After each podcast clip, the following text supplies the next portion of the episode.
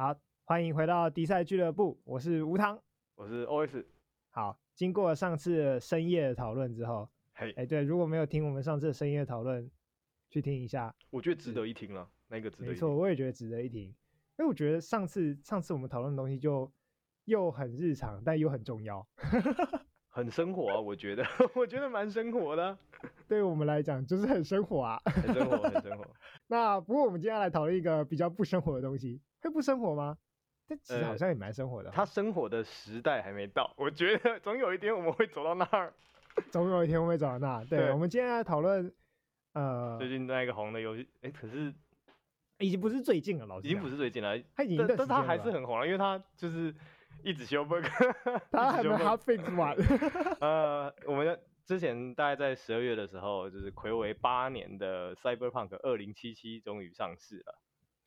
回味八年，回味八年，我记得他最早八年前就，我记得他二零一二还二零一三的时候就释出消息了啊，他就说他们正在做这件东西，然后呢，后来好像到一六年的时候，在大型的电玩展上，然后给大家看了一个炫炮的，就是宣传片，对，那个宣传片真的是炫炮到不行，炫炮到不行，然后到现在被别人骂一个月，被人骂一个月，真的是骂一个月，不是 Cyberpunk，是 Cyberbug。没错，是那反正反正 Cyberpunk 2077就是一个建立在未来嘛，是不是？我还没开始玩啊，我我是已经预购了，但是.我已经买了，但是还没开始玩。Cyberpunk 我觉得它是不是它属于近未来吧？近未来就是它的是，所以二零七七就代表这个故事发生在二零七七年。呃，对对啊，所以是二零七七的故事，那是近未来啊，五十年后吗？但是我不知道其实近未来到底几年内算是近未来啊？应该应该，我觉得近未来应该是这样想，就是呃，我们可以想象到他的生活是怎样，我们看得到未来可能我们会这样子生活。就譬如说，譬如说这样好，在我们小时候，我们的所谓的近未来就是，呃，我们可以想象未来可能你的整间房子都是电脑控制，然后就是就是很呃，譬如说。可以在你回到家前开冷气，或者是那个自动扫地、自动清洁这种，嗯，那这就是要近未来。那现在的确也可以做到啊，什么扫地机器人可以用 App 控制啊，然后冷气可以用 App 控制啊。我觉得近未来有点像是我们把现有的东西强化，可是如果真的是未来的作品的话，嗯，会跟现在有比较大的脱节。比如说像星际大战好了啊，那就是一个标准的远未来，因为。就是我们没有办法想象超越光速飞行，嗯，我们现在办不到。那个目前加强也加强不出，就是爱因斯坦的相对论。对，那那如果是远未来的话，就可能是我们完全没想过的生活方式。所以，Cyberpunk 二零七七是它的故事剧情大概是怎样？我跟你讲，我坦白讲，我现在大概玩了四十趴而已，哦，因为我在还还不懂路上做一些其他事情，这样。追女生之类的，还要被追之类的，还要被追。OK，好，好。但是我记得，我记得不是一个快乐的故事吧？就是他那个那个未来看起来不是多么的美好的想象。我觉得 Cyberpunk 都不是、欸、Cyberpunk 都不是。对，其实其实其实有定义，就是 Cyberpunk 最基本的重重点就是它不是美好的想象。嗯，科技没有让我们更美好。对啊，嗯，它通常在 Cyberpunk 里面。会有蛮大的阶级差异，这在基本上跨作品里面应该都是有这个这个元素在，它都会有一个呃有权有势的，可能是政府，那可能是某一个很大型的企业，那它掌控了就是整个城市或整个地球上面的发展、物资分配，然后阶级流动等等的。所以当你不在那个阶级里面的时候，你的生活当然就会非常的惨。对对对，哎，那个你看过《极乐世界》吗？你上次是不是跟我讲说你好像有听过这部片子？极乐世界，你 view 一下大概在讲什么？就是呃，我简单来说，它它片名英文片名是什么？因为我的纪录片名是英文的纪录片名啊，它是不是叫那个 Alison？哦，我看到了，我看到了，对了，极乐世界。但是我不知道是不是那样念，因为那个字有点难念，我的英文程度没有堪用到这个程度。它是英语吗？为什么我觉得它有一种不是让我觉得不是英语的感觉呢？应该应该是啊，只是这个字真的是相对少用了。来来来，你要 Google 念出来是不是？Allegiant，好好，它大概的意思就是就是就是佛教的那个极乐世界，但是这个是从希腊语衍生出来的。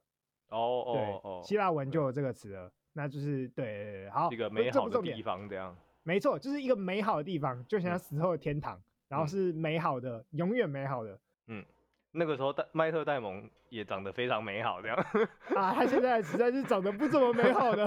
他自从去了火星之后，好像就比较辛苦一点，我觉得。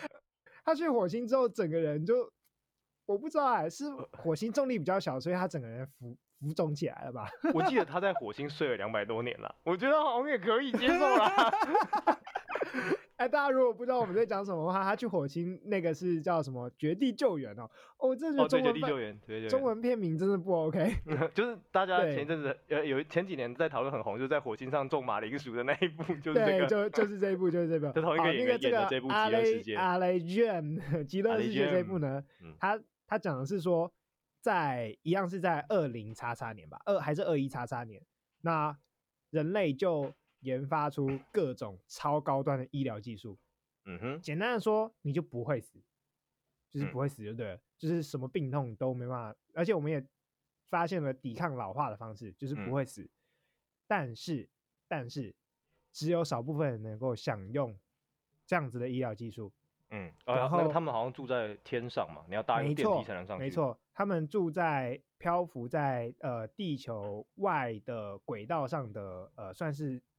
算是外太空吧，他们就住在那个呃殖民外太空殖民殖民舰里面，嗯，然后你必须搭电梯，还是应该是搭电梯，还是用飞行器才能上到？我记得好像是搭电梯，它有可能大的电梯，然后可以直通、呃。然后那个地方就叫极乐世界，嗯，那但是在地表上的人们呢，反而过得比我们现在想象中还要差，甚至是他们的。他们的生活模式更像是马克思年代，就是那个工业时代那种，就是什么呃，每个人都每天要进工厂工作啊，然后都被压榨啊，然后呃，身上都脏脏的啊，大部分都是矿坑，对对对对对，大概就是这样，大概就是这样。那那那个故事就是，哎，奈特戴蒙他的女儿吧，好像得了一个绝症，对，然后他要救他女儿，一定要上到那个极乐世界，但是他没办法，因为他的机器不对。嗯，好，那我觉得。这这部电影它就是经典的 cyberpunk，因为它把最重要最重要的元素讲出来了。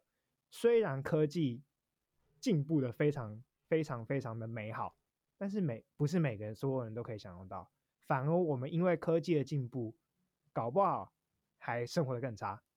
因为像这样的科技进步，就是不会死的这样的科技，让某些人可以无限的拥有累积财富。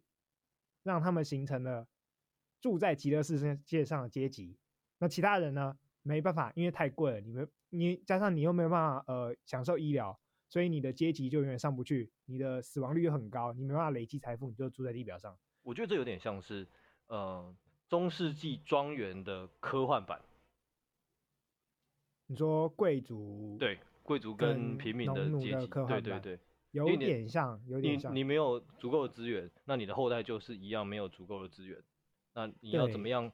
呃，因为他当他这个差距这么大的时候，已经很难去翻转那个阶级。所以在这样的片子里面，大部分都会认为说，你一辈子都是呃，比如说你是劳工好了，你就是会是世世代代都是劳工。对对对。然后你唯一的翻转方式就只有透过暴力而已。嗯。那这一部故事，也就是麦特戴蒙就。各种透过各种神秘的、暴力的、非法的，跟、嗯、一路发上去的，对你，你就就想象那种就是最标准的好莱坞英雄动作片，然后那个主角然后又悲惨，嗯、有多悲惨就多悲惨，对。然后他遇到敌人又，对他遇到敌人有多废，枪法有多不准就要多不准。我真的觉得好莱坞的主角有好莱坞十大不可思议里面有一个就是主角都永远不会被射中，他们连就是。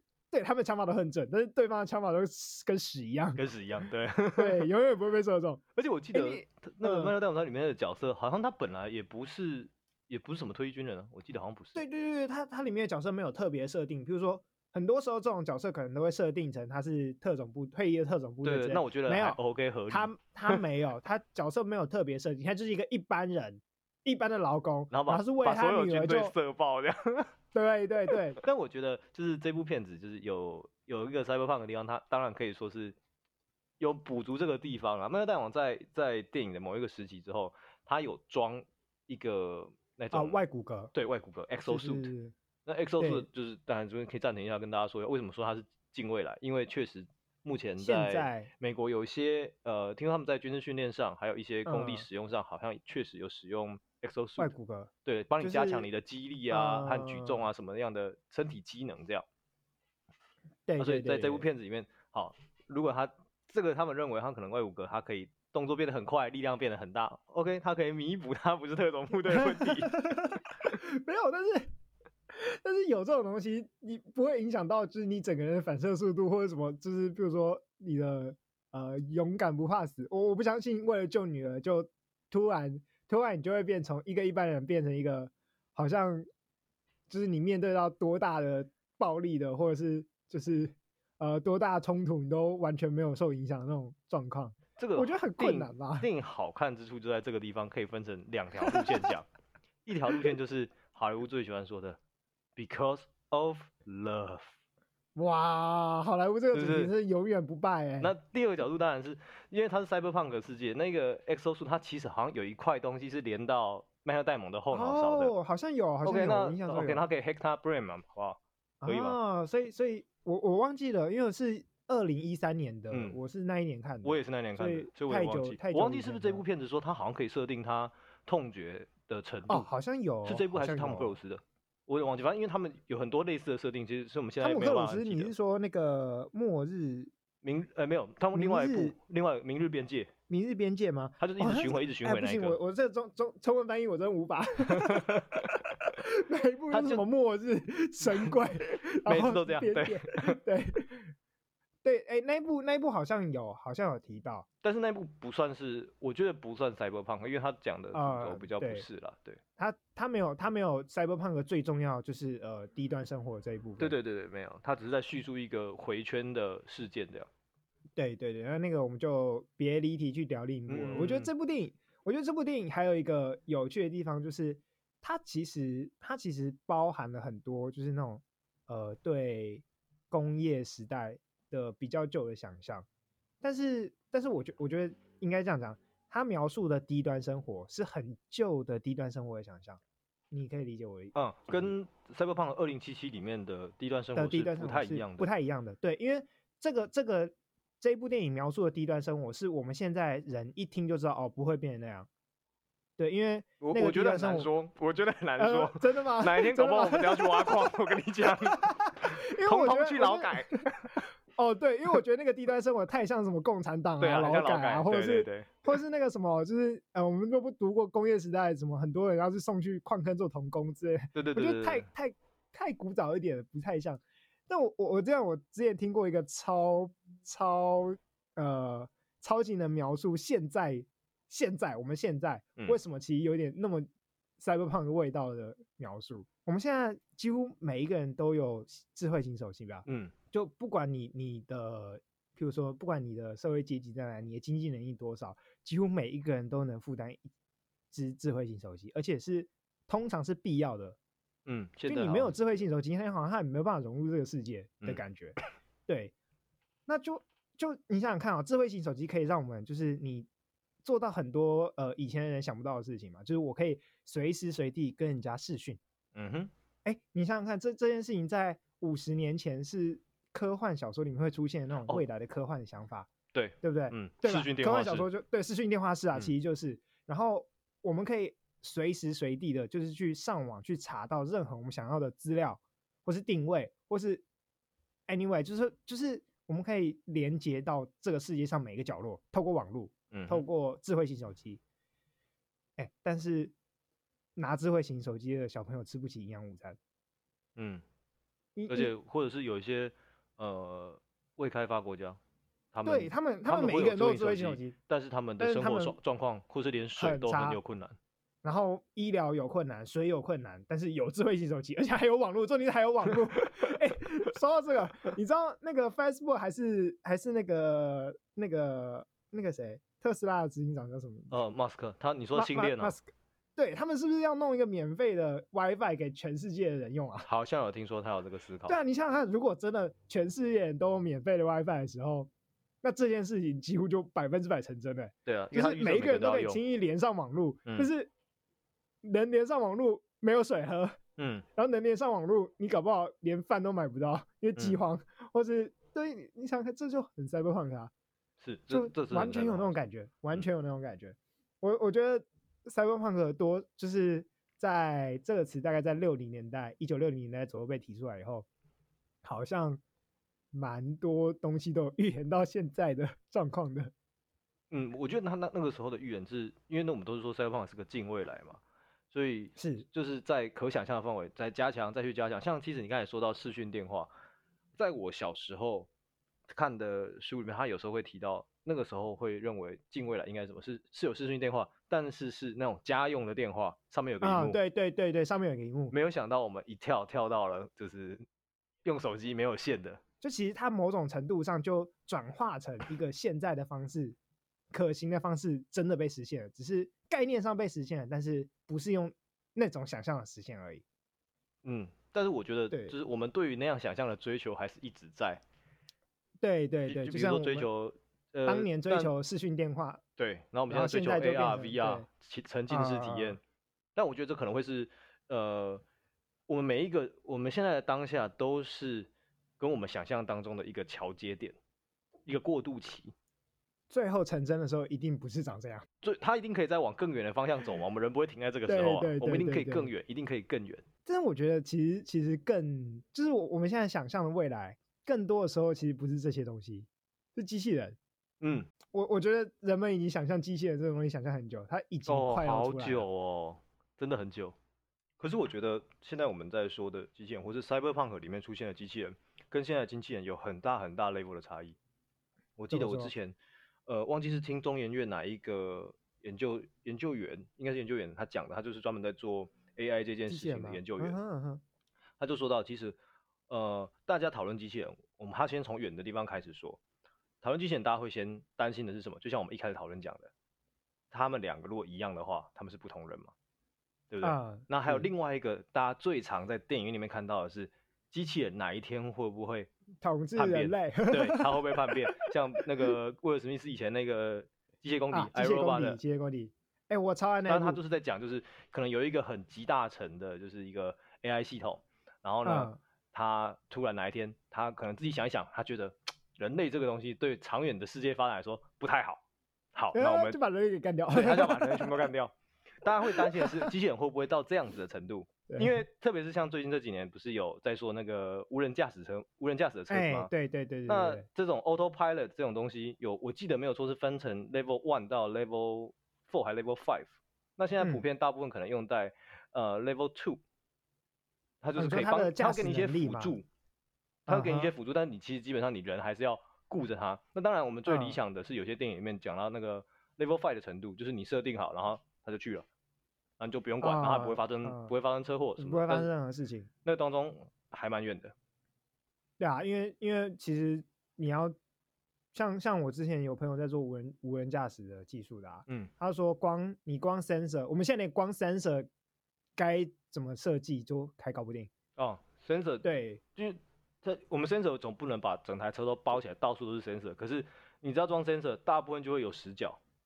对，呃，不也不是也不是这样。我觉得他们他们的问题是，呃，我们翻成中文好了，就是 sensor 是感应器，哦，就是现在常常想用、哦、呃，譬如说用雷达做感应，哦、或者是用现在其实最想要做的是用摄影机做感应，嗯，就是它它跟人眼一样，对，就它可以看到，嗯，对。但是你摄影机感应的技能就跟我们。就是哎、欸，大家应该都有，就是申请账号的时候就会出现那个你不是机器人那个 那个，就是说九格里面请选出有红绿灯的啊。对，为什么为什么要设这种东西？是因为大部分的电脑没办法分出什么是红绿灯。嗯，他没有办法把红绿灯从那个图片里分出来，所以它它就我们就算给它装一个眼睛。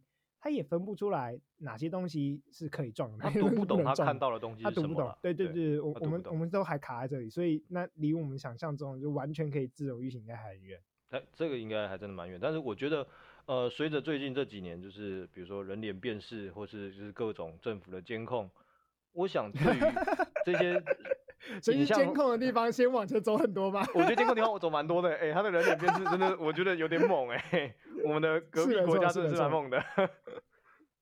真的蛮猛的。老实讲，我觉得真的是超出超出大部分人想象的猛啊。嗯，而且它的辨认速度真的是蛮快，而且准确率蛮高的。呃，他不是说就是你你闯个红灯，闯个红灯，对面荧幕就会出现你的名字了。嗯，我是觉得，我天哪！我觉得这真的是打死都不要活在这种国家里面，真的蛮可怕，这真的蛮可怕。对，所以但是我们现在一直想要让机器学会这些事情，让我们去理解说，哦，他们看到的东西代表什么意思？这个在认知心理学就是有一个，虽然我不是认知高手，我必须先说，我认知心理学没有非常好，但我们在上课的时候有 说过，对一件事情就是。呃，判断一些东西呢，我们会有很多不同的方式来判断，他们有很多不同的理论。那我在那个时候上课，我听到老师的意思，好像是目前科学家就是各执一词，没有搞定说哪一个才是人辨认物体的方式。比如说今天要让你看一个正方形，对，那你怎么知道它是正方形？等一下，我的 Siri 不知道有没有启动。OK，好，太智太不智能了，真是太不智能了，是？太不智能了，对，就是你看，你看他连我的声音，我是不是在叫 Siri 都不知道？嗯，你给他 training 的不够，多用多用。他是不是在看正方形？其实正方形是可呃比较统合啦，因为正方形有点太前端了。我觉得正方形反倒是低，没有在认知心理学来说，这算是简单的。对，太太前端了，所以认知心理学。或者说它比较接近感知的部分了，我们感知就可以知道它正方形。你刚刚讲的那些东西，我觉得应该是像要讲的字母。呃，我觉得可以再说的比字母更难。今天假设一个 AI 走在路上，他看到了、呃、一只狗、一只猫或一只狗，对，嗯，他怎么知道那是猫那是狗？哎、欸，我之前跟人家讨论过这个，就是其实大家有没有认真想过，你怎么辨认出猫跟狗的？我问你哦，猫跟狗，猫猫的特征有什么？它四只脚，嗯哼。对吧？然后它可能有耳朵，嗯，它毛茸茸的，对。然后它，但是有猫没有毛啦，有一些猫是没毛的。我觉得那种猫超丑，它不叫猫，它它可能是魔鬼吧。它看起来有点可怕。它不算猫，它不算猫。它在我心目中不是猫。OK，好。对，然后好，我再讲讲，四只脚，毛茸茸的，嗯，然后会走路，嗯，然后可能有耳朵，有尾巴，嗯，哎，可是狗也是四只脚，毛茸茸的，会走路，有耳朵，有尾巴。是，所以你要怎么辨认猫跟狗？所以就代表机器人其实靠着这些特征是没有办法辨认出它是猫还是狗的。你说的，刚才，你刚才说的那个做法，其实是刚才前面说认知心理学的其中一个派别。没错。认为一个物件有很多的特征，然后我们是辨认出这个特征，对，然后累积起来总和几个特征之后，我们知道这个是什么。对，还有另外一个派别是，他用形状，他把一个物件拆成很多很基础的形状。比如说像刚才前面说的圆形、方形、三角形，然后凑起来，它会协助你辨认说，呃，这个东西是什么。嗯，对。那但是，但是像狗跟猫这么相近的东西，但我现在在想，比如说我们判断一个狗跟猫，我们可能会从呃它的大小，或是我们从它的脸部的脸型不一样嘛，脸部的特征，对，我们可以判断。可是对机器人来说，这些呃有一点困难哦，这个有点困难，因为它经过了很多的步骤。对，这超过超过机器人的负担程度，我们搞不好超过一般、嗯、一般家用电脑的负担程度。我们可能家用电脑去算说这种图形辨识，可能都好像可能不需要一点时间，都需要没有，应该说需要一点时间，不是想象中哦，看到立刻读出来。哦，对，当然没办法像人这么快。我觉得现在目前电脑应该做不到。那那像比如说什么人脸辨识，那是因为人脸被我们研究的很透彻。嗯，人脸哪里有哪些特征，我们都研究的非常非常，电脑或者我们交给电脑研究的非常透彻。所以人脸辨识有一个有一个最大问题，就也是刚才我们动物是这这个例子会遇到的。如果当今天这个动物有例外，比如说它有残疾，啊、或是它有一部分被物件挡起来的时候，它辨认不出来。戴个口罩就不行啊？对啊，我的 iPhone 一天到晚到现在都还不能就是辨认我戴口罩的时候。不是啊，最近你看 iPhone 最近真的是。啊、呃，最近真是没什么屁用，因为 iPhone 自从改成人脸辨识以后，就没有那个指纹辨识了嘛，嗯、对不对？对，所以没办法，很麻烦。我看每一次每一次要打开我 iPhone 都要先把口罩拉下来，我就觉得很麻烦，很麻烦，真的很麻烦。而且有时候有时候在捷运上，就是 iPhone 下来，我又不能拿口罩下来，我想说，干，我要打密码吗？可是、嗯、就有些时候你打密码就很烦，譬如说我如果在捷运上想要购买一个 app 的话啊。对，我就一定要人脸辨识嘛，或者我在捷运上可能想要就是输入信用卡刷卡，对对对对，他就需要人脸辨识，我就呃，我该拿下这个口罩嘛。虽然我觉得旁边人应该可以理解我在干嘛，但是就是觉得嗯，就有点风险啊。以现在疫情社会社会来说，有点风险。就它在这个地方，它就显示出它有它有受限了。当然，苹果他们是说，就是你多用多用用很久，它就会学会。不过我目前到现在用了一年多吧。而且你每一次戴 口罩，那个口罩的特征也都不太一样啊，是否？对啊，有点不一样。对啊，你你可能每一次折到的地方不一样，或干嘛？它我觉得它很难辨识出来啊。蛮难的，我觉得。所以对于就是辨识这件事情上，电脑可能还有一大段路要走。哎、欸，不过不过说到机器人，我们想象中的机器人其实应该是我们前面讨论过那种跟人分不出来的机器人吧？哦、当然。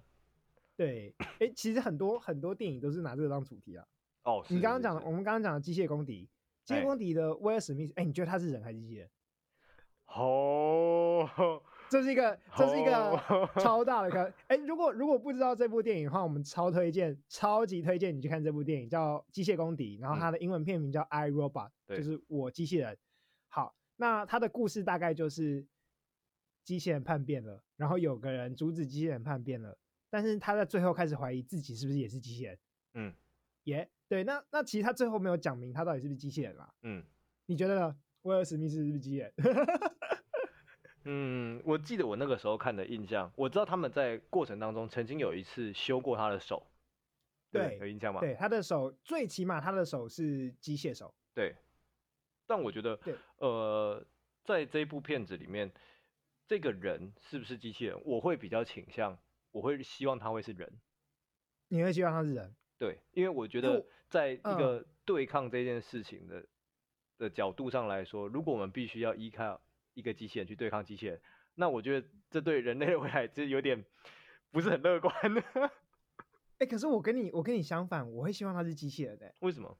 就是我觉得在就就一样啊，就完全跟你的脉络差不多。就我觉得在对抗机器人角度上，如果有一个机器人去对抗机器人的话。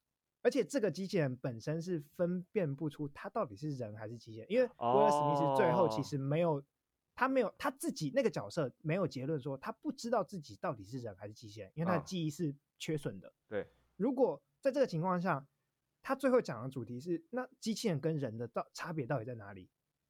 嗯嗯，因为。在那啊，再再补充一节，在那一部电影里面，所有的机器人都要长得一样，而且都很不像人。哦，对了，对。但是威尔史密斯是，如果他是机器人的话，他是设计的长得跟人一模一样的机器人，完全分不出来那种。嗯，对，所以所以当他开始怀疑自己到底是人还是机器人的时候，其实代表这部电影在讲说，那人跟机器人的差别到底在哪里？嗯，因为我觉得现在大部分会认为人跟机器人很大一个差别是，因为我们现在没有办法做。呃，意识上和经呃记忆上的转移，嗯，所以当机器人出场的时候，它是没有过去的记忆，你问他过去，他是没有办法回想出来的。可是我们人可以，所以，啊，没错。可是在这部片子里面，他就巧妙的用了失忆这个我们现在确实跟人民会有的现象。失忆真的是很长的电影用的一个特色。是。那当一个人如果丧失记忆之后，那他这边可以就可以问的是，那他还是人吗？对，他原本构成他的那些经验都不见了，或者他还是原本那个人吗？呃、欸，对，他还是原本那个人吗？但是像我们前面一开始说的，我们现在辨认人的方式，大部分是生理上的辨识方法嘛。嗯哼。那在这个在这个情况下，他的辨识是 OK 的。对对。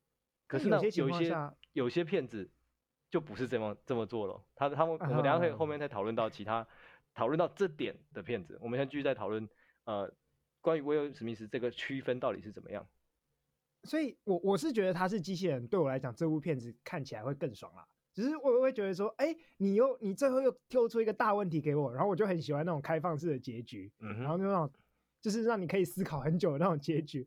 我觉得这个结局就会让我觉得，哇，这部片子过程又很爽，看的又很爽，然后最后又丢出一个让我就是觉得很有思考价值，我觉得很沉浸在那个环境里面的思考的那种。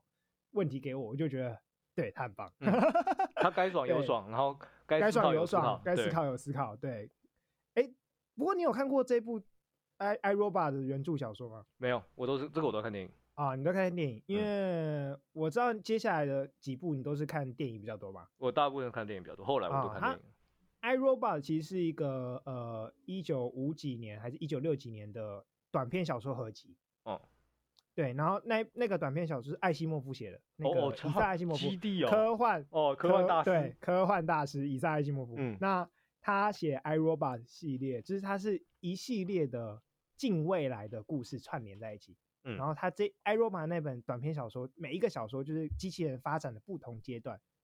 哦，然后这些机器人是怎么样被呃设计出来的？啊，我这边先打断一下，刚才说到艾西莫夫，嗯，有些人如果。因为他现现在比较少在看小说。如果说艾西莫夫不不熟悉的话，你们看的现在电影，大部分讲到机器人的时候，一开始都会跟你说，可能在片头就说了。没错，没错。机器人有一些定律，有一个三大定律，那个是谁定的？艾西莫夫。艾西莫夫。然后我讲一下三大定律。好，可以。三大定律，第一条定律是机器人不得伤害人类。嘿。第二条定律是在不违反第一条定律的情况下，机器人不要服从呃人类的命令。嗯。第三条定律是在不违反第一条跟第二条定律的情况下，机器人不得伤害自己。嗯，就是你要保存这个财产嘛。嗯，所以机器人所就是对我们未来想象中，就是所有科幻电影里面，机器人都会符合这个三个规则来行动。嗯，那为什么会有这三个规则？就是艾希莫夫定的。嗯哼，对，那这三个规则让让我们对机器人想象非常非常的，就是突然非常的清晰。对，然后才会，所以才会有那么多机器人背叛啊！这这些故事都是因为这三个，他们要去翻转这三个规则或干嘛而来。有规则就会想要让人家打破嘛。对对对对对。所以后来就很多作品要想要打破这个定律。对，所以基本上只要你看到机器人的故事，嗯，一定都跟他艾西艾西莫夫有关。我好像还真的没有看过，就是没有使用三大法则的机器人电影。我记得好像没有，没有，绝对都有，绝对都有。连那个那。就是比较可爱的也都有、嗯、都有用到这个定律，那个 Chappie 比较可爱的像什么 Chappie 那个休杰克曼演的。休啊啊！休杰克曼演过机器人？我记得是休杰克曼哦，他不是他，他不是演机器人，他有一个机器人的伙伴。啊啊！那我我是记得那部电影叫 Chappie，但是我忘记他中文翻什么了。如果找到我之后再发文分享给大家。好，好，那那我继续讲那个机器人。我我想讲这个是因为它里面机器人发展的故事超酷。我就是。机器人，因为他们在设计机器人的时候就想，然后那时候的伊艾西莫夫就写说，人类设计到一个很厉害的电脑之后，就发现自己没办法再设计更厉害的电脑了。OK，瓶颈。对，但是他人类知道这个电脑比他比人类还厉害，嗯，所以要怎么办？让电脑设计电脑。哦，聪明。所以，所以他让人类就先设计出一个比人类智能还要高的机器人，嗯，然后跟这个机器人讲说。我请你帮，你要帮我设计更厉害的机器人，然后一样符合三大定律的规则，然后再不断的机器人再设计机器人下去，哦，最后就产生比人类智能还要高的，几乎跟人类行为一样，可以感知到几乎所有的就是跟人类一样的能力的先进的机器人。嗯，对，这是这是里面机器人怎么会发展出来的故事，我觉得这个故事超酷。这个方案我觉得很好，但是我之前听过。这样类型的想法的时候，我都会想一件事情：人类有办法设计比自己更厉害的东西吗？嗯，有趣。我觉得这会是另外一个很大的问题。我自己 觉得办不到。我们光智、嗯、智能是什么都没有办法决定的，而且就是我们有时候蠢到不能 发现自己的蠢啊。我们怎么样去设计一个比我们更聪明的东西？我觉得这个蛮难的。我也觉得蛮难的。对啊，其实还不过还有还有我们刚刚讲到那个机。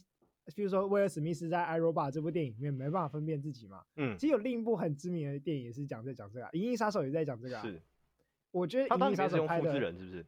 这个他们它里面叫那个叫仿生人啊，仿生人。对，对，但是但是那是小说里，我不确定电影里面是仿生人吗？还是复制人？因为我电影看过几个不同版本，所以翻译可能不见得是。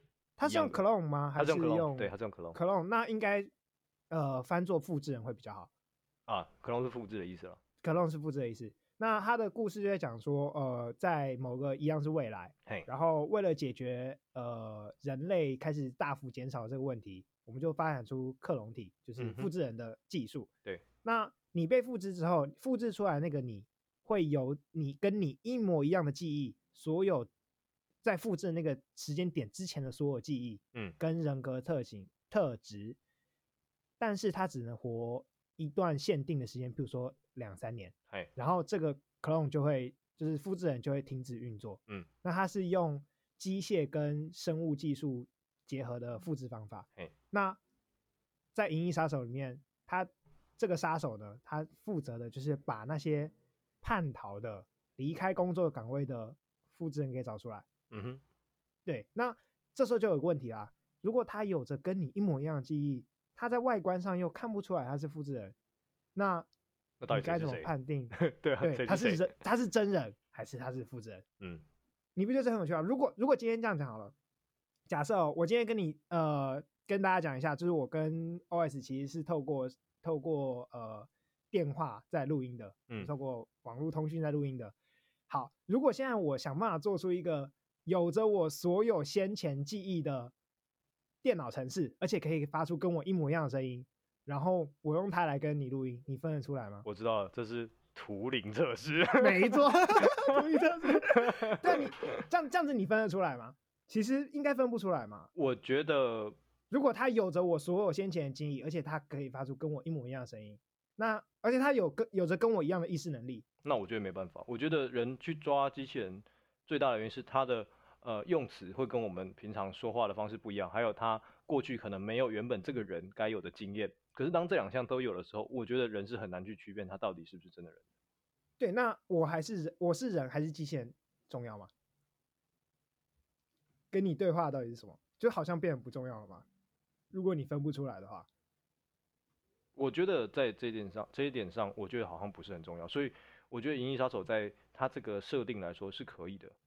因为它等于是为了控制人口的量嘛，嗯、那变成说你到一段时间之后，你要重新订阅，重新订阅，对，你重新订阅一个三年，那到了之后你又要再重新订阅这样子，嗯、那当然是当中就会有可以讨论说，如果你你的呃经济能力不够支付的话，那你的订阅是不是就被被取消？你的生命是不是就要在这边停止？对对，但是我是我是觉得《银翼杀手》真的是讨论又比《iRobot》再更深一点了啊。我觉得它比较难懂，嗯，银翼杀手的难度比 iRobot 的难很多。你有看二零银翼杀手二零四九吗？有有有有有。哎、欸，我觉得二零四九拍的比二原本的那个版本还要再更深一层哦，有，我觉得二零四九更难懂，真的。就是它就充满了各种科幻的想象，嗯，科科幻的想象，跟它就充满各种推演出去的呃我们未知的哲学领域，嗯，对。哎、欸，我记得我跟你分享过，就是科。科幻小说“科幻”这两个字是怎么来的？哦，我我觉得这可以讲一下，因为其实我觉得，对我听到的时候蛮惊讶的。我觉得这个时候可以再说一次。对，因为因为就是科幻，我们现在叫做科幻小说，是因为它是科依照科学事实而建立起来的幻想小说，是，或是依照科学定律而建立起来的幻想小说。但是原本科幻小说这一个文类，或者说这一个类型的小说在出现之前，呃，类型小说就像什么有我们有什么爱情小说啊，有什么推理小说。那科幻小说其实是大概一九四零三零，就反正是二十世纪才出现的新东西啦。嗯，那这个这个文类在出来的时候，其实大家为了它的名字该怎么定而争辩过一段时间。那那时候科幻就是一个，有人觉得它应该叫科幻，因为大部分的时候它都是依据某些程度的科学事实来写的。是，但是有些人就会觉得它不能只是限定于科幻，它应该叫做推演小说或推展小说。那意思就是说，当我们问了一个问题，我们把这个问题中的想象推展出去以后，会发生怎样的故事？这样子的小说叫做推展小说。那像是譬如说早期的科幻小说里面，就其实科学的部分没那么重要，更多的时候是我问了一个现在的问题，或是现在想象未来的问题。那这样的问题该怎么样去发展出一个故事呢？我那时候看到一个印象最深刻的是说，如果月球停止转动，嗯哼，地球会变怎样？啊，他就写了一个故事出来，短篇小说。你想想看，如果月球停止转动，月球不可能停止转动嘛，所以依据我们所有知道科学，嗯、月球停止转动，应该世界就毁灭了，应该 是它应该直接砸到地球上来。对对对，对，它重力会有些问题。但他想象就是月球停止转动，而且不知道为什么就被固定在那里了。OK，那地球会长怎样？这就是一个科幻小说。所以他是会，他是先提出一个问题。然后拿这个问题来写一篇故事哦，那科学的重要性在这个时候还不是很强，这样，就是呃有没有真正的科学根据，或是它是不是依据科学理论来写的，不是那么重要。哦，在一些非硬科幻，因为现在大部分人看到都是硬科幻了，硬科幻后来最流行。嗯、那但是在这种科幻里面，它其实科学的部分就不是那么重要，重要的是幻想。所以他们才会那时候才会有人说这样的小说应该叫做推展小说，或是就是想象力的推展的意思啊。嗯哼，所以我觉得我觉得这个东西蛮酷的，就是《银翼杀手》其实也算是《银翼杀手》其实不是一个非常有科学根据的，他们因为它里面都没有去就是特别强调它的科学那些科学的，然后分析讲给你听在干嘛，没有啊，不太嗯。嗯但但我觉得真的是像这样的想象，就会让我，超爱看这种小说，就我就觉得这样的想象可以让我就是哇，my bro，真的，因为他就是问了一个你没有想过的问题，而且那个问题如果真的发生了，哦，你就会想说，那我哇，那个时候会怎么样？那我会怎么样？对对对对他会吸引人的点，我觉得就是那个问题。好像你整整个第三只眼被打开，嗯，就是三整个整个闯突破你的三观这样子。别人想到你没想到的问题。对，好，那那我们《银翼杀手》大概聊到这啊。那如果大家喜欢看的话，其实我们今天会推荐很多很多 Cyberpunk 的跟 Cyberpunk 这个主题的东西，对，大家可以去找来看。哎，其实我更推荐大家去看小说啊，我就是一直都是小说派。哦，小说当然可以叙述的更更详尽了。应应该应该这样讲。电影叙述的更完整，但是小说的想象空间更大。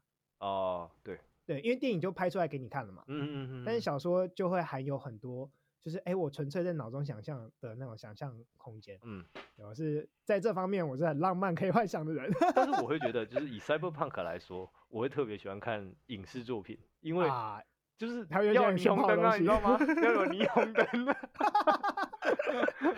我喜欢那种它会建造的那种城市的氛围，可能大部分都是、哦、都是在下雨，然后可能阴暗，哦、然后像是香港九龙城寨那样的风格，然后再加上一些科幻的巨型的 hologram，然后有霓虹灯。Cyberpunk 是不是特别爱那种城市啊？是是，几乎每一个讲 Cyberpunk 都一定会有这个部分，因为城市就特别好写出高端科技低端生活嘛，对不对？而且我觉得 它隐含一个最大的点是，因为在那个时候不太有国家之分。那都是以城市，就是以人类，对，它就大家都集中在同一个地方，啊、所以在那个地方里面，你会同时看到英语，看到就是中文，中文看到其他语言，所有人全部都住在里面，啊、所以那它的那个城市里面的样貌，会你可能同时看到英文招牌，同时看到日语招牌，然后同时看到中文招牌等等，那个风格的交杂是我觉得很有趣的。就是有一种有一种突破国际疆界的乌托邦，但是实际上又不是乌托邦那种奇怪的融合感。对对对对对对。哎，刚刚讲到机器人嘛，嗯，但我想接下来讨论一个讨论一个，就是我们刚刚讨论机器人能不能分出自己是人还是机器，但我现在想倒过来讨论，我们人到底能不能分出来我们是人还是机器？对，如果我把你改造成机器呢？或是如果我把你的意识下载到一个？呃，电脑里面，我们现在常常就是常常有这个，如果如果你今天你的身体全都停摆了，嗯，但是我想办法把你的意识下载到一个机器人里面，那你这时候算人还是机器？我觉得 一阵沉默，因为这个问题就是 已经在就是电影工业跟小说领域里面已经探讨了很长一段时间都没有结论了。所以这不，我觉得这重点不是结论，这重点是想象想的过程。对，你不觉得吗？他重点是你在讨论这件事情的时候才是重要的。对，讨讨论才是重要。哎、像像我们我们刚刚说会介绍很多作品，我们其实是想要透过这些作品来介绍这些主题啦。嗯，你这个就是哎、欸，像最近很红的那个什么战斗少女嘛，叫战斗少女艾艾丽塔。哦，艾丽塔，嗯，她是战是战斗少女吗？呃、我觉得这个翻译战斗天使，战斗天使艾丽塔。对，她原原本的。原本的片名应该不是这个吧？我我只知道他好像就叫做艾丽塔啊，不是，他也叫童梦啊，对，童梦，童梦，嗯，他漫呃日本，他是原本是漫画吧？我记得日本漫画，日本漫画，对对对，叫童梦，嗯，然后他在讲的就是，他是一个负责战斗的机器人，是，但是他有着完整的人类的记忆跟想象，然后他是机器人。我有点忘记他是他是他是后来被救活之后变成这样子，救活变成机器人，对嘛？然后用机械方式让他回过生命来，这样生命继续继续延续他的生命。但他就是，所以他就开始陷入一种困惑，就是所以我到底算是人，还我还是个人类吗？嗯，对。还有那个攻壳机中队也是啊，攻壳机中队就是最简单，就是把意识下载到机器里面。对，对对对对对。但我觉得在在意识下载之前，还有一个可能需要讨论的点是。你要怎么样下载你的意思？还有你要怎么样把你的意思就是输入给别人？你要先有一个前提，那前提叫什么？叫做人机界面。啊，对对，在 Cyberpunk 里面很会有一些作品会讲到这，会讲到这个部分，就是你可能身上有一个 USB 插孔的概念，你知道吗？那在你一插，那在二零七七里面，他就是用了这个，他每个人都有一个记晶，嗯、然后如果你要读什么档案，或者你要学什么新知识，你就把那个记晶插你的头壳里面。我天啊！然后你的头壳里面就会出现 John Wick，不，我真的觉得 John Wick 真的是，啊，很很很很妙的一个。我觉得他出现的时候是会是会惊喜的，我觉得蛮有趣的。没错，没错。所以，所以他是指说，哎，当你。当你把电子的东西跟你的人脑的讯号结合在一起，是不是？呃，其中一部分，它呃，意思除了你可以接收讯号当成一个接口之外，呃，在比如说在 Cyberpunk 二零七七里面，他会说就是你可以改造你身上的器官啊，让你的身体跟机械就是有一个完整的整合。比如说你可以改变改变你的眼球，啊、那你可以看到就是比如说像你可以扫描到呃你走在路上的人，或是你可以预判。你看到你的枪的那个弹道是什么？它有一些加强功能。哇哦，好。对，所以所以是不是可以就是把眼睛改成就是比如说 X 光之类的？也可以啊，我觉得在那个时候应该是可以。你就可以站着不动扫描所有人的行李这样。然后附近人附近的人都得癌症吗？没有，你自己会先得癌症。得癌症。没有，你身上少数残余的细胞部分会先得癌症。那在我觉得人机界面，它为什么会被 Cyberpunk 里面讨论？因为人机界面其实就有点像整形。那你知道整形这件事情呢？Uh, 有些人可能就是整个一两个部分 OK 就好。可是是不是有一群人，他像是上瘾了一样，没有极限的一直整、一直整、一直整？我今天才看到一个消息，uh, 就是以前有一个呃可以疯狂整形的外国人，他最近动的手术是把他的上、uh huh. 上嘴唇切掉。啊？哈，对，把上嘴唇切掉，啊，牙齿他不要上嘴唇，对，为什么？他觉得他比较想象，像他想象中的就是外星人的样样子，所以他想要变成外星人。对，然后他他前几年.好像一六年吧，是把他的鼻子切掉，鼻子，对，把鼻子软骨的部分切掉。哦 oh, 所以他鼻子塌下来了。他不是塌下来，他就两个洞，像骷髅头一样两个洞，所以像伏地魔那样，有点像，对。哦、oh,，OK。然后他他现在是佛地魔，再再把上嘴唇切掉。对对对对 对，然后他还把他的眼球眼白的 部分就是 改成黑色的。哦，我知道，我这个我知道。对，有些人好像是是刺青嘛，是不是？还是我忘记是刺青还是什么原因的，反正他就是想办法改成这样，用动了各种的就是整形手术。那我想现代有这样类型的人，在而且这些整形手术到目前为止都是为了自己心中的美观为主。对。可是，在 Cyberpunk 的世界里面，这些的改动。都是有效果的时候，可能会有更多人为了他的效果，他可能不见得是为了自己爽而已，他搞不好是他的工作需要，或者他的生活上需要，所以他爆改一轮，你知道吗？我们都可以爆改机车、爆改车，那一定会有人爆改人家自己，是不是？他会觉得我有什么能能力很厉害、很强，他就爆改。那当今天一个人爆改到了一个极致之后，他还是人吗？他还是人吗？对啊，对啊，你你不觉得？如果如果今天我把就是呃，譬如说我我把我的双腿给换掉，然后变成可以超过就是某某种奇怪的速度在跑步。嘿一般人类是没有办法用那种速度跑步啊，所以你还是人吗？就就对对，懂我的意思吗？嗯，就是这样这样就会出现一种，哎，我们都知我们现以我们现在的想象知道，呃，人类最快的跑步时时速就是每百公尺可能九秒啊，十秒。对对对。但如果我可以五秒跑完一百公尺。就是透过一些改造，像我五秒之后跑完一公一百公尺，那这样是不是就已经超出人类的范围？我会觉得呢，这个这个阶段还算是人，为什么？因为我觉得，呃，这是一种演化的过程。如果 所以你觉得这是人类的演化的过程？如果今天没有 Cyberpunk 好了，那我们就是可能有某一个国家还或是怎么样，我们需要人类一直跑，然后跑得很快，那可能过了很长一段时间之后，我们自然会演化出就是跑得很快这个能力。它只是我们现在用我们的智能的 发展，听起来有种提前的，听起来有种演化论的感觉。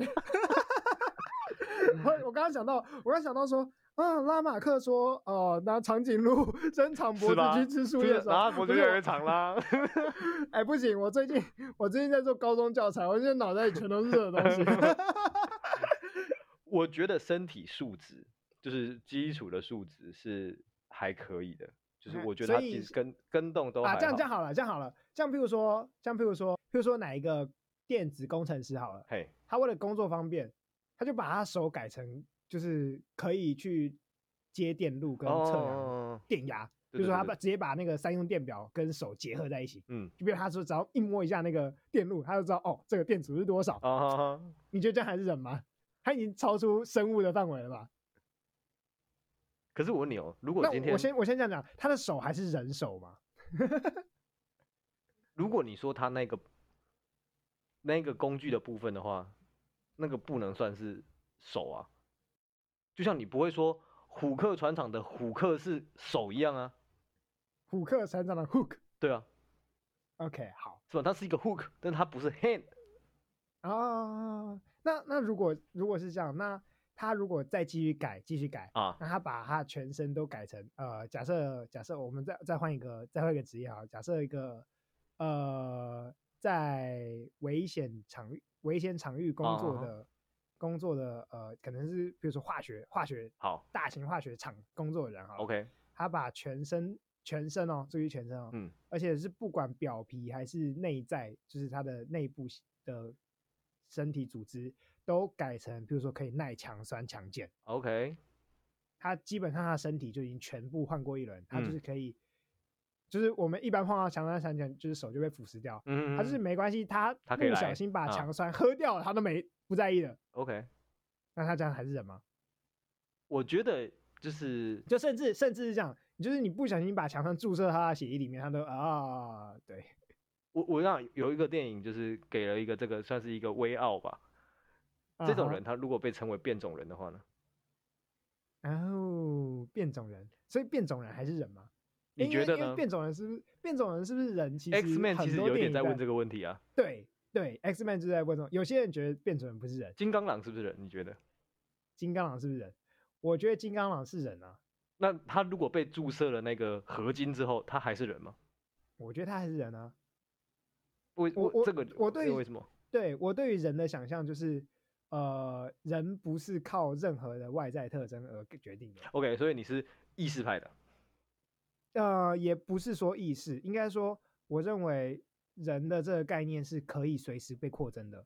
OK，好。对，所以所以像比如说我们刚刚问到，呃，机器人算不算人？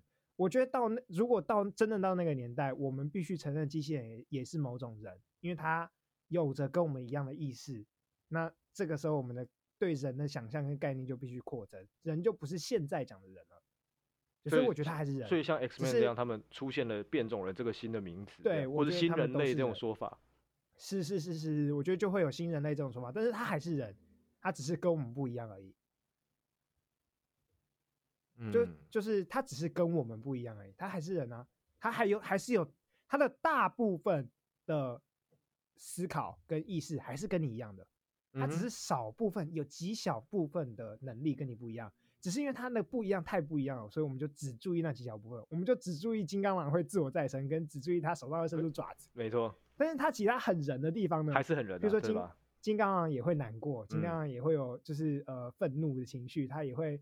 他也会因为他的呃，譬如说摩根那部电影，我就超爱。他因为他老了而、嗯、老了做不到某些事情而有一种沮丧跟悲怆的感觉。嗯，对他这这部分其实他很有人味啊。嗯，是是，我是这样觉得，所以我我认为这些都还算是人。我觉得我也喜欢这个，就是人的定义可以被扩增的这件事情。但是呃，我觉得大家可能对这个概念不好接受的，可能会有一些人会提出来是。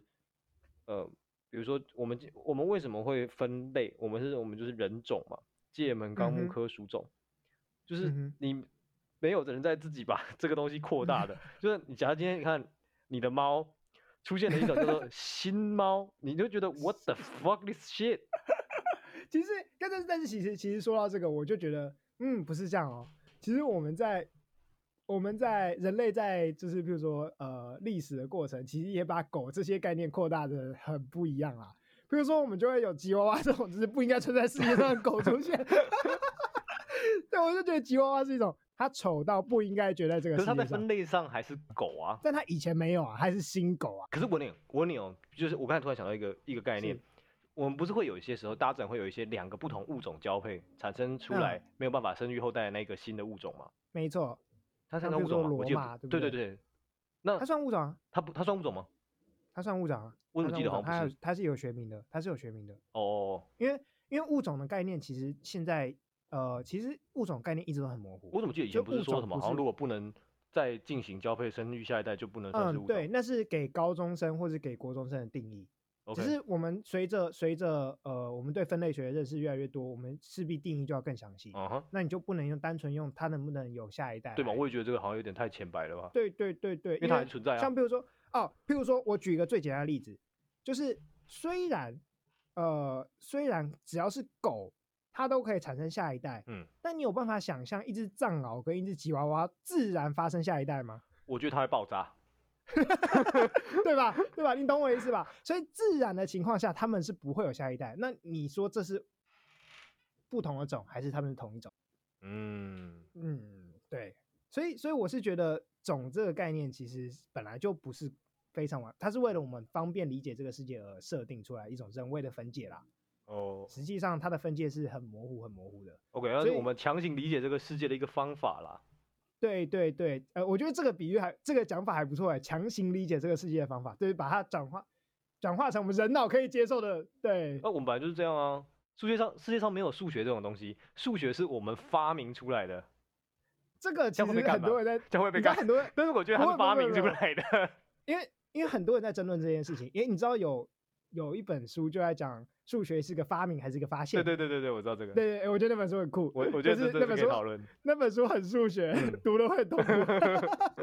如果不喜欢数学的话，对对对。但我觉得，所以数学这种东西，人类理解世界都是一种我们的一种发明啦。因为其实它怎么样，它都都存在，它都是一个世界上的现象。那我们为了理解它，我们用我们有限的能力为了理解它，所以我们把它就是强行塞在某一些格子里面。可是它，嗯，对，一定有一些是没办法好好塞在里面的例外，那只是我们可能当成暂时没看到它，或是我们硬挤把它挤进去这样。对对对，我们是硬挤。所以像我觉得刚才那个物种的概念就蛮像是我们为了理解这个世界把它硬挤进去。嗯，就是呃，譬如说我们让国中生更好理解什么叫物种，我们就先下一个定义说，呃，我们没办法生育。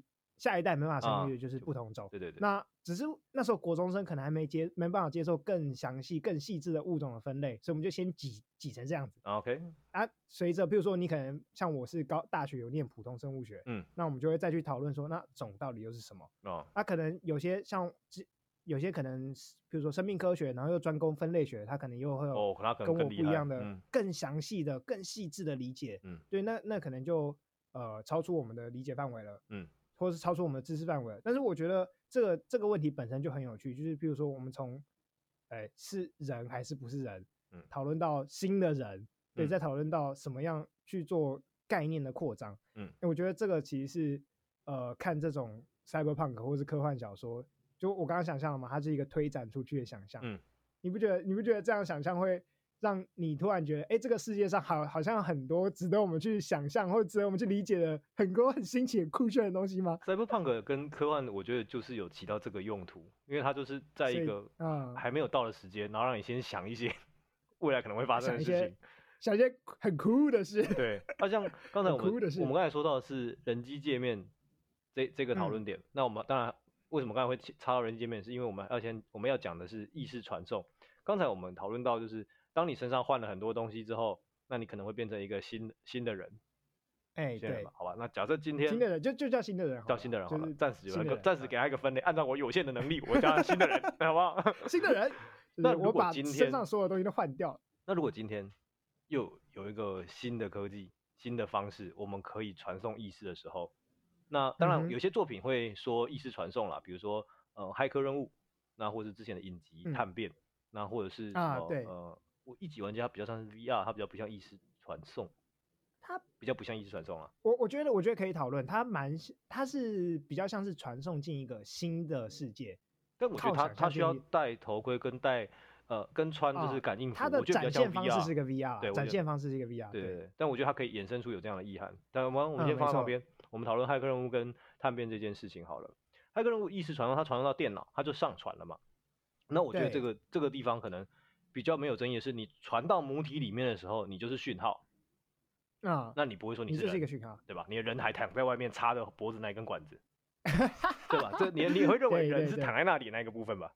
还行吧？我会认为人是躺在那里的那个部分，对了，还行，还行对，没错，还行。所以里面那个部分只有人的部分而已，对吗？就是里面那个意思只有人的意思，而没有整个人。对对整个人没错。那探变就更更高端一点了，它脖子脊椎上面有一块晶片，那那个晶片是可以就是。替换的，他们在那个世界里面，他有卖一些像是真空包装的人体，哦，所以你把晶片换到别的人体，你就直接换到别的身体里面去了。对，那假设今天有一个人 A 把他的意识，他快死掉了，把他意识抽出来，然后呢找了另外一个人，然后他把他的那个晶片抽出来，然后把 A 的晶片插到那个 B 人身上，然后他醒来了。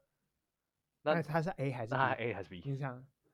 嗯，好问题。我觉得这就是我在看《探变》第二季的时候遇到了一个很大的问题。这个人他妈是谁？我真的是记不得你是谁。然后第一集的演员，然后呢到第二集他换了另外一个主角，我说你他妈到底是谁？我我觉得我们我们觉得。我们可以先讨论一下骇客任务那个，嗯，探变我们可以稍微放一下，因为我觉得它又更，我觉得它又更难，我觉得那难一点。对，骇客任务好像比较简单。好，我觉得骇客任务就是一个部分被传送进去，所以它不能算是一个完整人，但是它还是人。嗯，对的，你你说在母体里面的时候吗？母体里面，母体里面的哦，就是哎，大家如果如果没有看，因为毕竟骇客任务也是一个很久以前的电影了啦，就是如果没有看过的话，它最近是不是有重重新上映啊？因为它的四快要上了。啊！但他现在延期了。QQ 对，然后我最近看到一个超好笑的梗图，就是他写说二零二一最值得期你期待的二十部电影，嗯，然后二十部电影列出来都是预定二零二零上映，真的很惨嘞，超惨！我记得那个时候《骇客任务》本来是二零二零年要上，他好像是放在吧？哎，那个是那是 delay 过，原本好像是四五月 delay 过，对哇，而且四五月那个时候。John Wick 也要同时出，我说哇靠，那是什么基努李维叶是不是？结果没有，统统延期。Q Q Q Q，太难过了。但我我啊，反正再回来说，他跟我我我觉得有一个问题，他跟他跟一级玩家有点不一样的是，因为一级玩家他呈现的方式是一个 VR 嘛，对不对？就像是我们玩家，我们玩 RPG 游戏，是吧？对，那我们在 RPG 游戏里面，我们可能跟别人聊天什么的，但是我们不会视为里面那个角色是一个人，对吧？可是骇客任务它有点不一样，它是把你的意识传送进去。大家如果有看骇客任务，你会知道，如果他没有接到电话，从那边退出来的话，你直接切断连线，那个人会变，他可以说是死掉，或是像植物人这样吧，对不对？他是植物人，对啊，就是他就直接变植物人，他的意识跟他的都不见了。你可以想象说，他的灵魂跟他的身体分离了。如果用呃大部分人比较接受的，呃、对，可以他他灵魂跟身体分离了，所以就是变植物人。嗯、对，所以在我觉得在骇客任务这个设定上。呃，投进母体里面是不是人就更能够讨论了？因为它不是被遥控的。我觉得它是，它是不是把人分成两个部分了？就是人人包含着你的身体的部分跟你的意识的部分，那这两部分是独立而且必要，都缺一不可的。所以当你缺乏你的身体的时候，你就只是一堆讯号。嗯。但当你缺乏你的那一堆讯号的时候，你就只是一个空壳这样。一坨肉哦，的一个空壳。探变里面用一个我觉得蛮好的词，它它原本英文名字叫 sleeve，就是 sleeve 是什么？啊，就是像是一个人皮布袋的概念啊，懂？对对，那那种感觉，所以你就是人，只要就是你把其他东西然后套进那个布袋里，然后那个布袋就是活过来了，这样。就像很像穿衣服的感觉。对对对对对，所以骇客任务的在，如果你没有意识的话，那一个人那那个人的形状的东西，它就是一个就是一个皮。而且对，就是只是会代谢一坨，就是哎、欸，之前我记得高中我生物老师有讲过一个，就是所有生物都是一坨化学反应而已。哎、欸，是啊，它就是一坨一坨还有化学反应，但是没有那个意识的化学反应。对啊，所以为为什么钢之炼金术是炼不出人？我们人没办法，只是化学凑一凑，然后就嘣就可以变成一个人出来，好像不行，好像还少了什么。可是少了什么？我们少了贤者之石吗？没有没有，他少他少了付出的代价，等价交换，你要得到些什么，就要失去些什么。但是 在刚刚这件事里面，他就是即使他付出了失去了一些东西之后，他都没有办法形成一个就是我们视为一般的人出现呢？是不是钢炼里面认为人比那些东西价值还要高很多很多？那你知道那个瓶子里的灰尘吗？瓶子，我知道，我知道，那人造人啊，瓶子人造人，对对啊，他他他就把人造人给练出来了，他只是花了几千个人、几万个人人命把他练出来而已啊，对吧？所以我觉得钢炼其实在这个地方，他说的是我们没有办法，就是用不是一个人完整的人去练出另外一个人，嗯，一个人的价值是大于一个人的。一个人价值等于另外一个人，所以你只失去一只手，你只失去一个什么？啊、你是换不回完整的一个人的。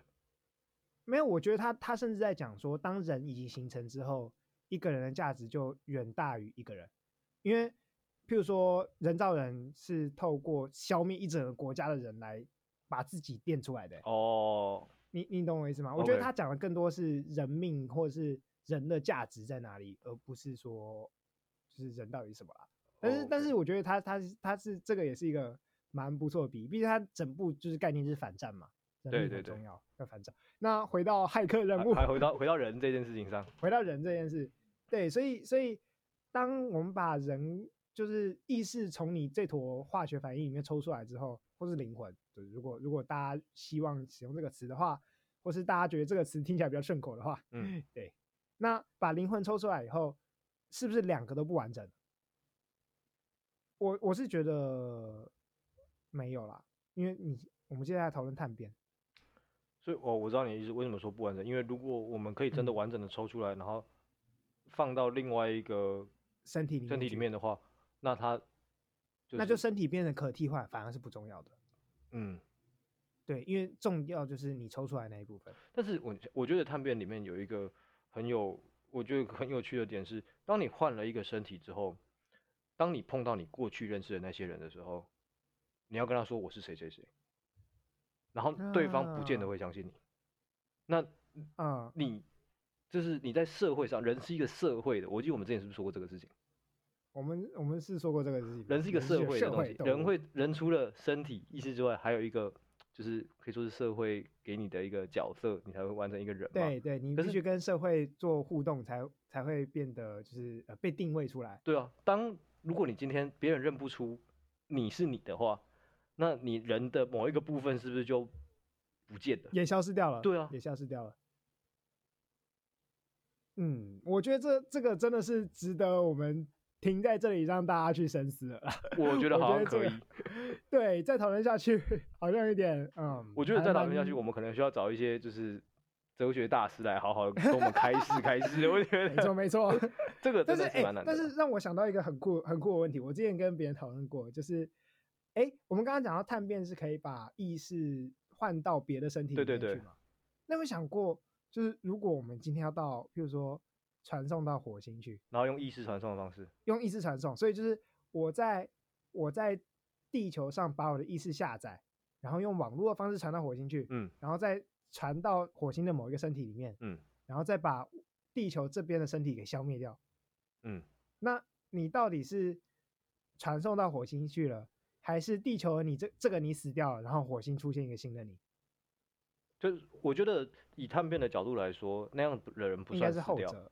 不算死掉嘛，对不对？因为他只是像脱了一件衣服这样子而已啊。啊，但是实际上，实际上这个用现在的法律，这个东西会被判为杀人罪哦，因为你毁掉一个人。哦啊、是是。对，所以我我觉得这蛮酷的，就是这样子。如果在地球上负责传送的这个人，其实就杀人了哦，因为这个人在这个地方消失掉了。但是在 Cyberpunk 的时代里面，这个是一定是可行的啦。Cyberpunk 的时代，不知道还有多久哦。大家如果想去火星玩的话，可以期待一下。我们可以多买买马斯克的股票。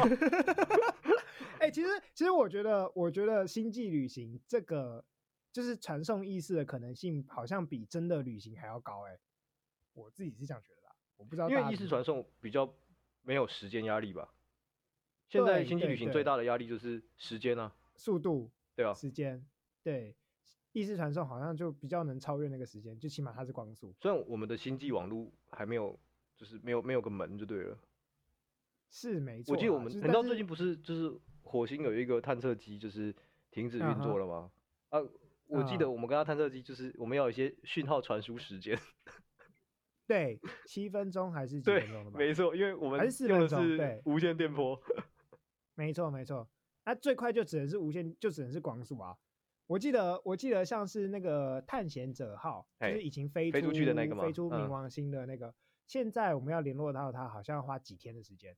对对对对，对，我们每一个讯息就要花几天来回这样子。嗯、对对对，然后他传他传，好像当年传天王星的照片回来的时候，好像还蛮轰动的。哦，就是第一次这么近拍到天王星还是海王星，人到不了啊，人真的到不了。对对对对对对对，然后那时候传回照片的时候，也是花了很久很久的时间才把照片传回来。嗯。他到天王星是三天前的事，然后我们三天后才看。过老半天这样，就有点像是我们很早以前用拨接网络的那种感觉，开一个图片就一条一条慢慢跑，然后跑到一半还会卡住这样。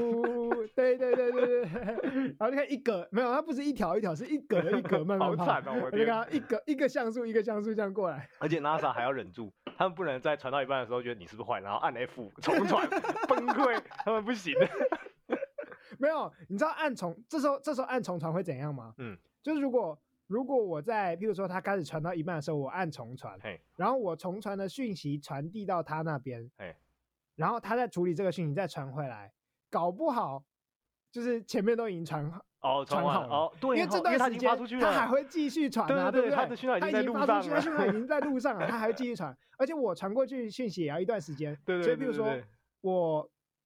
我假设我现在按重传，我现在按重传哦，哎，然后我传过去之后，可能要假设三分钟好了，好，但是他这三分钟有没有发出讯息？有啊，持续啊，嗯，所以他会继续，我们会继续接收到六分钟他的讯息，对吧？就是六分钟他还没按到重传前的讯息，因为我发出去要三分钟，他再传过来要三分钟，所以。要过六分钟之后才会是我按重传讯息，是，但是搞不好这六分钟他已经传完了，有可能，所以我只按重传，然后就他就继续传，继续传，继续传，然后可能剩最后几格或几行的时候，他又重传一次，对，崩溃，崩溃，真的崩溃。哎，我我之前有听过一个超酷的想象，就是这是不是一种时间旅行？是不是一种时间旅行？就是你想想看哦，我现在按重传，然后他就会在六分钟之后。再重新传讯息给我，对，所以他传的讯息其实六分钟前的讯息，我是不是就知道你六分钟前的样子？那是不是就时间旅行了？时间旅行就是我要接触到不同的时间的的物体吗？或者是不同时间的讯息？哦，比如说我对你六分钟后接的第二张照片来说，那个是六分钟前的，六分钟前的事情。他所有给我讯息都是几分钟前的，对对对。但是我的意思是说。时间旅行就是，譬如说我假设到了，我假设可以时间旅行，我到了一九九九年时间旅行，嘿，那是不是就代表我接收到一九九九年给我的资讯？因为我我看到的物体就是资讯嘛，对，我接收到这样的刺激，那从很遥远很遥远的星探测器传来的讯息都是很久以前的，譬如说五分钟、十分钟、几天前的，对，那是不是就是代表我在跟几天前的他对话？那是接收到几天前的讯息，那是不是就是时间旅行了？有没有这样想过？我觉得当中哪里好像有不太对劲，但是我现在一直很想不出来。没关系，就留给大家想一想。我就给大家想想。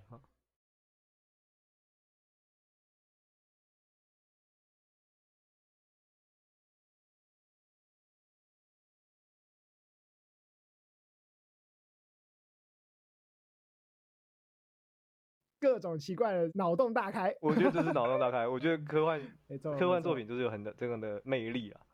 你可以想很多，就是你现实当中不会发生的事情，然后这些情况他们可能会设计着把人类就是逼到某一个极致，不管是道德两难还是生活上的极限的时候，在那个时候我们会发生什么事情？所以在那个时候我们才会去探讨说，呃，比如说到底什么是人，人到底是什么？这种最根本、最基础的问题。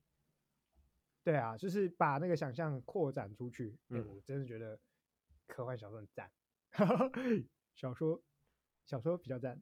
小小说嘛，就是可以很多的想象，很多的，就是想象空间就非常非常的大。是，你觉得玩我像我像我最最喜欢看那种就是短篇科幻小说。哦，因为很短，然后又很快，所以它的节奏进行的很很迅速。三页，然后就让你光看三页内容，你就整个人宕机在那里，说我刚刚看的信息量太大，一个脑洞大开。